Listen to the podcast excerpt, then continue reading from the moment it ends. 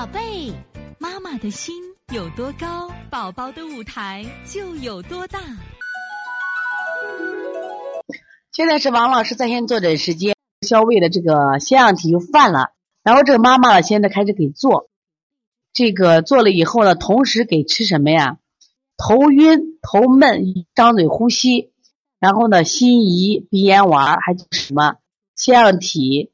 呃，孩子穿要穿什么衣服让我很烦恼。啊热还凉一下，是这样。最近天确实很冷，穿衣服都这样注意啊。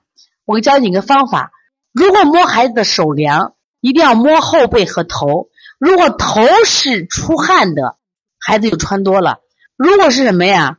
头如果是后背是凉的，没有关系。另外给孩子干什么呀？把什么穿上？把这个背心穿上，护后背。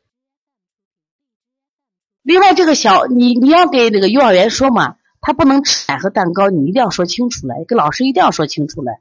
这一点我老师会配合你的，或者是你中午给娃带了点心，让他分的时候给你娃分的不一样就行了。你不讲，这不怨老师的责任。另外，你这孩子这是鼻窦炎，鼻窦炎呢，我建议你是什么？把那个额窦区好好做一做。哪个额窦区？就是就是两个眉毛头啊，两个头叫做额窦，反复做一下。然后呢，上颌窦在我们的颧骨这个位置好好做一下。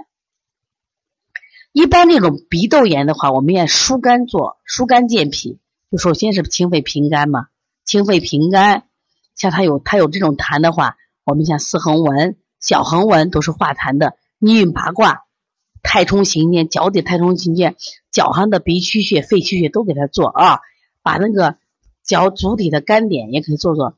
所以从现在开始学习小儿推拿。从现在开始学习正确的育儿理念一点都不晚，也希望我们今天听课的妈妈能把我们所有的知识通过自己的学习，通过自己的分享，让更多的妈妈了解，走进邦尼康小儿推拿，走进邦尼康的课堂，让我们获得正确的育儿理念。